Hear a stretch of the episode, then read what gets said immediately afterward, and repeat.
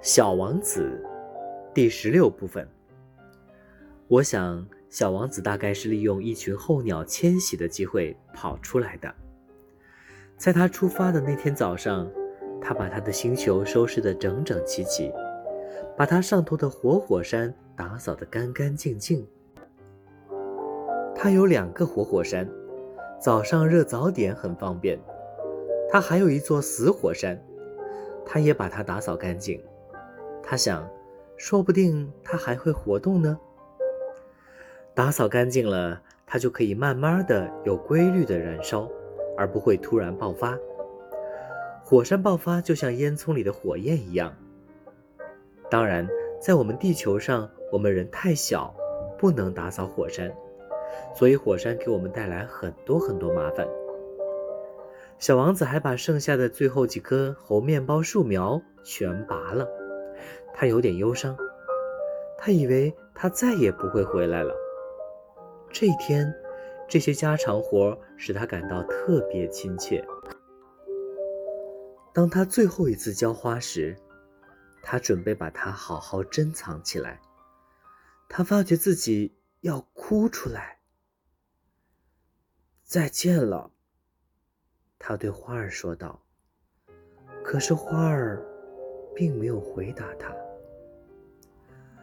再见了，他又说了一遍。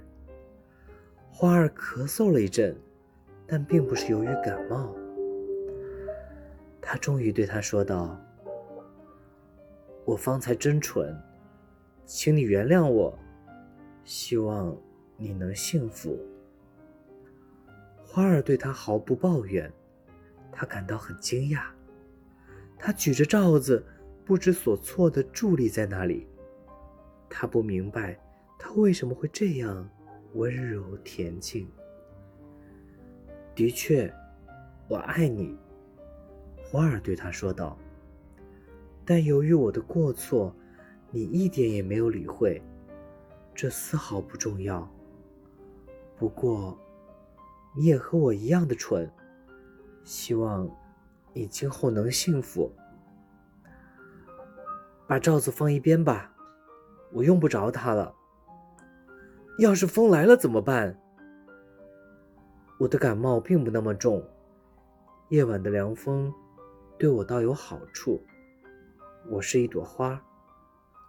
要是有虫子、野兽呢？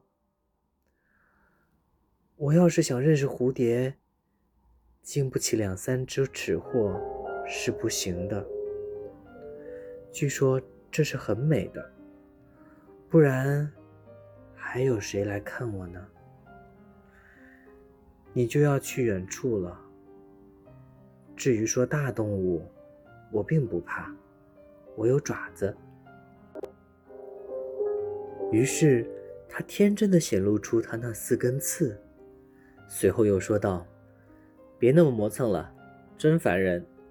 你既然决定离开这里，那么快走吧。”他是怕小王子看见他在哭。他是一朵非常骄傲的花儿。